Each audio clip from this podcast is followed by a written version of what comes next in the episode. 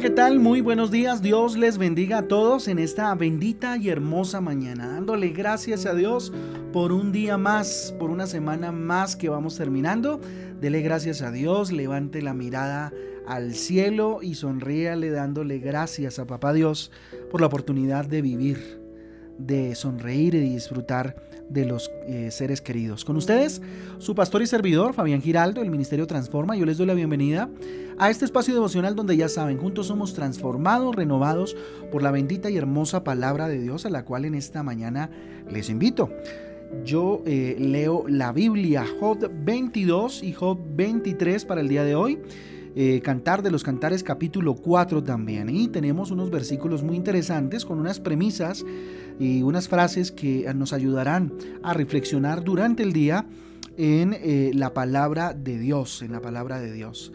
Eh, muy bien, yo les invito a que vayamos precisamente al libro de Job capítulo 23. Perdón, vamos avanzando entonces al libro de Job en el capítulo 23. Y vamos a hablar de algo bien interesante a partir de la lectura bíblica que nos vamos a encontrar. Sí, que eh, bueno, vemos cómo Job desea abogar, ¿cierto? Su causa delante de Dios.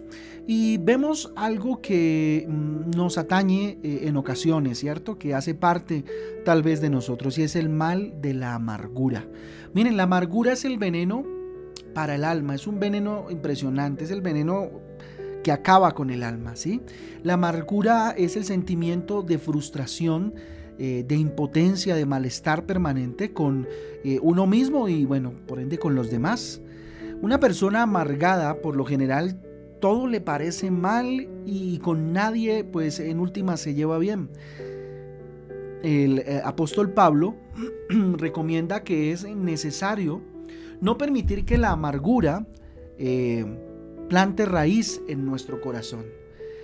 En Hebreos capítulo 12 dice lo siguiente, mirad bien, no sea que alguno deje de alcanzar la gracia de Dios, que brotando alguna raíz, dice, raíz de amargura, os estorbe y por ella muchos sean contaminados. Mire, tremendo, ¿no? Lo que Job, eh, perdón, lo que Pablo habla en esta carta a los hebreos. Job eh, reconoce que lo que iba a hablar era llevado por la amargura. Miren lo que dice en el versículo en el capítulo 23 de Job en el versículo 2 en la parte A. Dice lo siguiente: "Hoy también hablaré con amargura." ¿Sí? Ya había eh, un ápice si se quiere o un atisbo, ¿cierto? De amargura en el corazón de Job, ¿cierto? ¿Qué causa la amargura? ¿Se ha preguntado alguna vez qué es eso que causa la amargura? Vamos a verlo a la luz de este versículo, habrán muchas otras causas, pero hoy vamos a verlo a la raíz de lo que Job muestra a través de lo que dice y habla en este capítulo. Primero, vamos al versículo 3. En el versículo 3 dice, ¿quién me diera el saber dónde hallar a Dios? Yo iría hasta su silla. Oiga, tremendo, ¿no? Miren, ¿qué causa la amargura que perdamos de vista nuestros propósitos? Job era un hombre que tenía una perfecta eh, relación con Dios. Job capítulo 1, versículo 1, siempre nos ha hablado acerca de precisamente lo que él experimentaba. Permítame, eh, aquí lo veo en mi Biblia, eh, lo que dice el capítulo 1, versículo 1. Hubo en la tierra de Uz un varón llamado Job que era eh, este hombre perfecto y recto, temeroso de Dios y apartado del mal. Esas eran las características de Job, ¿cierto? Pero en esta ocasión Job había perdido contacto completamente con Dios en medio de esta situación tan compleja que estaba atravesando. Entonces, cuando llega la amargura, o lo que causa más bien la amargura es cuando perdemos de vista nuestros propósitos, ¿cierto? ¿Cuál es tu propósito? ¿Cuál es el propósito que Dios te dio? ¿Lo has perdido de vista acaso? Tremendo. Versículo 4. Mire lo que dice. Expondría mi causa delante de él y llenaría mi boca de argumentos. ¿Sí? Miren lo que estaba pasando en el corazón de Job para decir semejantes cosas, ¿no? ¿Quién me diera saber, dice hace un rato, quién me dijera dónde está, dónde puedo hallar a Dios, ¿cierto? Yo iría hasta su silla, ¿sí? ¿Quién sabe con qué tono lo dijo, pero, pero tremendo. Y en el versículo 4 dice, expondría mi causa delante de él y la llevaría y llenaría mi boca de argumentos, por Dios santo y bendito. ¿Sí? ¿Qué causa la amargura a, a la luz de este versículo? Que solo pensamos en defendernos con nuestras palabras. ¿Sí? Eso causa amargura el procurar defendernos, defendernos constantemente con nuestras palabras. Mire, creemos tener siempre la razón y no nos damos cuenta, ¿cierto? Eh, de la oportunidad, o no nos damos más bien la oportunidad de escuchar otra visión, ¿cierto? Acerca de la situación que estamos viviendo. Versículo 8 y versículo 9 dice, he aquí yo iré al oriente y no lo hallaré, y al occidente y no lo percibiré. Si muestra su poder al norte, yo no lo veré. Al sur se esconderá y no lo veré. ¿Sí? ¿Qué causa la amargura según este versículo? ¿Sí? Aquel que está en amargura o que, o que eh, se está generando una causa en su corazón de amargura, cree que nadie está pendiente de él. Se siente solo, se sentía deprimido y Job se sentía que Dios se escondía de él. La amargura nos lleva, mire, a creer ese falso cuento de que nadie quiere estar con nosotros. ¿sí? Esto causa gran dolor a nuestro corazón. Cuando hablo de nadie no me refiero a personas solamente, sino a Dios, que nunca nos abandona a pesar de las situaciones. De hecho, Dios nunca lo abandonó a pesar de la situación que estaba pasando. Versículo 11 y versículo 12 dice, mis pies han seguido sus pisadas. Guardaré mi corazón, mi camino y no me apartaré. Del mandamiento de sus labios nunca me separaré, guardaré las palabras de su boca más que mi comida. ¿Sí? ¿Qué vemos aquí? ¿Qué causa en nosotros amargura? ¿Sí? Creernos eh, el cuento de, que es en vano, eh, que en vano más bien nos esforzamos por agradar eh, a, a los demás, ¿cierto? Y en especial a Dios. Creemos que es en vano. Mire, cuando pensamos de esta forma terminamos desanimándonos y frustrándonos. ¿sí? Creemos que en vano nos esforzamos por agradar a Dios cuando no es así. Cuando definitivamente no es así. Es en estos momentos cuando más y en especial debemos agradar a Dios. Versículo 13 dice, pero si Él determina una cosa, ¿quién lo hará cambiar? Su alma deseó e hizo. Así de sencillo, dice el versículo 13. ¿Sí? ¿Qué causa en nosotros la amargura? Que creamos que los demás siempre hacen lo que quieren a pesar de nuestro esfuerzo. Mire, una persona amargada siempre se ve como una víctima. Nunca se ve como alguien que propone, sino como una víctima de los demás.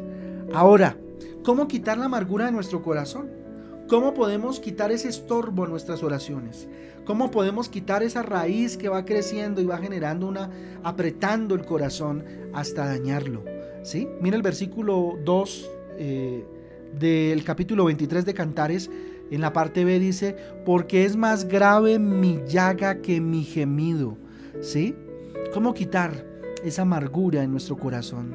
No sobredimensione el tamaño de sus dificultades no dimensionando, ¿sí? sobredimensionando el tamaño de nuestras dificultades. A veces pretendemos que, ver mucho más grande de lo que es el problema que tenemos enfrente.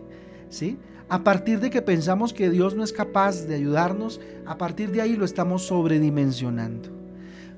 En Efesios capítulo 4 versículo 31 dice, quítense de vosotros toda amargura, enojo, ira, gritería, maledicencia y toda malicia Mire, hay que tomar la decisión de renunciar a la amargura para poder quitarla de nuestro corazón. Es una decisión el que usted diga no más, no quiero más amargura en mi corazón. ¿sí? Solamente hace falta tomar la decisión y en, eh, y en honor, de alguna manera, a ese libre albedrío decir no más, hasta aquí llego. Otro punto importante lo encontramos en Efesios capítulo 4 igual, pero en el versículo 32 dice antes sed benignos unos con otros, misericordiosos, perdonándoos unos a otros como Dios también os perdonó a vosotros en Cristo. ¿Qué es necesario para quitar la amargura de nuestro corazón? Perdonar. Mire, perdonando y perdonándonos a nosotros mismos es como llegamos a la libertad que Jesús nos dio en la cruz. Y esa libertad eh, no se la da ni todo el dinero de la vida. Así que es hora de perdonar, es, es, hora de ser benigno y misericordioso y perdonar. Perdónate a ti mismo, perdona a tus padres, perdona a tu pareja. Es hora de perdonar, así como Cristo nos perdonó a nosotros, para que esa amargura se vaya de su corazón y pueda experimentar libertad en su vida. Romanos capítulo 12, versículo 2 dice, no os conforméis a este siglo, sino transformaos por medio de la renovación de vuestro entendimiento, para que comprobéis cuál es la buena voluntad de Dios, agradable y perfecta. ¿Sí? ¿Cómo quitar la amargura en nuestro corazón? Cambiando nuestra manera de pensar. Mire que Dios nos insiste mucho en cambiar, en transformar nuestra manera de pensar mientras sigamos pensando que somos los más infelices, que somos los peores, los más despreciados y que nadie nos quiere y que nadie nos comprende, seguiremos condenándonos a una amargura absoluta en nuestra vida. Así que decida dejar la amargura a un lado, decida dejar esos pensamientos del diablo a un lado, porque esos son, el enemigo pone tropiezo delante de nosotros y nosotros empezamos a darle espacio y a engrandecerlo en la medida en que nuestro pensamiento se enfoca en lo malo, en lo malo. ¿Sí? Entonces la amargura eh, es, una raíz que crece en nuestra alma definitivamente y contamina todo nuestro ser si se lo permitimos. Mire, la amargura envenena nuestra mente y hace que seamos infelices y si, si lo... Eh, así, así lo tengamos, ¿cierto? Así lo tengamos todo, así poseamos todo lo que necesitamos para supuestamente ser felices, no lo vamos a lograr. ¿Por qué? Porque hay una raíz de amargura en nuestro corazón. Así que vamos a orar en ese sentido, vamos a pedirle en esta mañana a Dios que si hay siquiera un asomo de amargura en nuestro corazón, es hora hoy de renunciar a él ¿sí? Orar por aquellas personas que de pronto usted conozca y están en esta situación de amargura. Bendito Rey, tu palabra es maravillosa, Dios. Acudimos a ti, Señor, llenos, Señor, de tu palabra, satisfechos con tu palabra, pero con nuestra, nuestra boca llena de palabras, Señor, para decirte que por favor, bendito Padre, nos ayudes y nos asistas en este proceso, Señor, de quitar esa raíz de amargura, muy posiblemente esté en nuestro corazón, bendito Dios.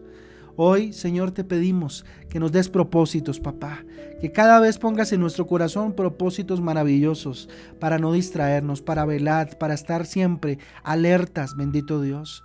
Padre Santo, que no viva pensando en, en la opción de defenderme constantemente, Papito Santo, hacerme la víctima, bendito Dios, de forma constante.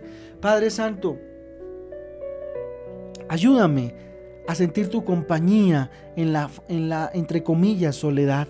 Dígale, Señor, necesito, por favor, que la soledad, bendito Padre, no sea, no sea esa, sino sea tu compañía, Padre mío. No quiero llamar más soledad a tu presencia en mi vida. Dígale, mi Jesús, te necesito, te necesito.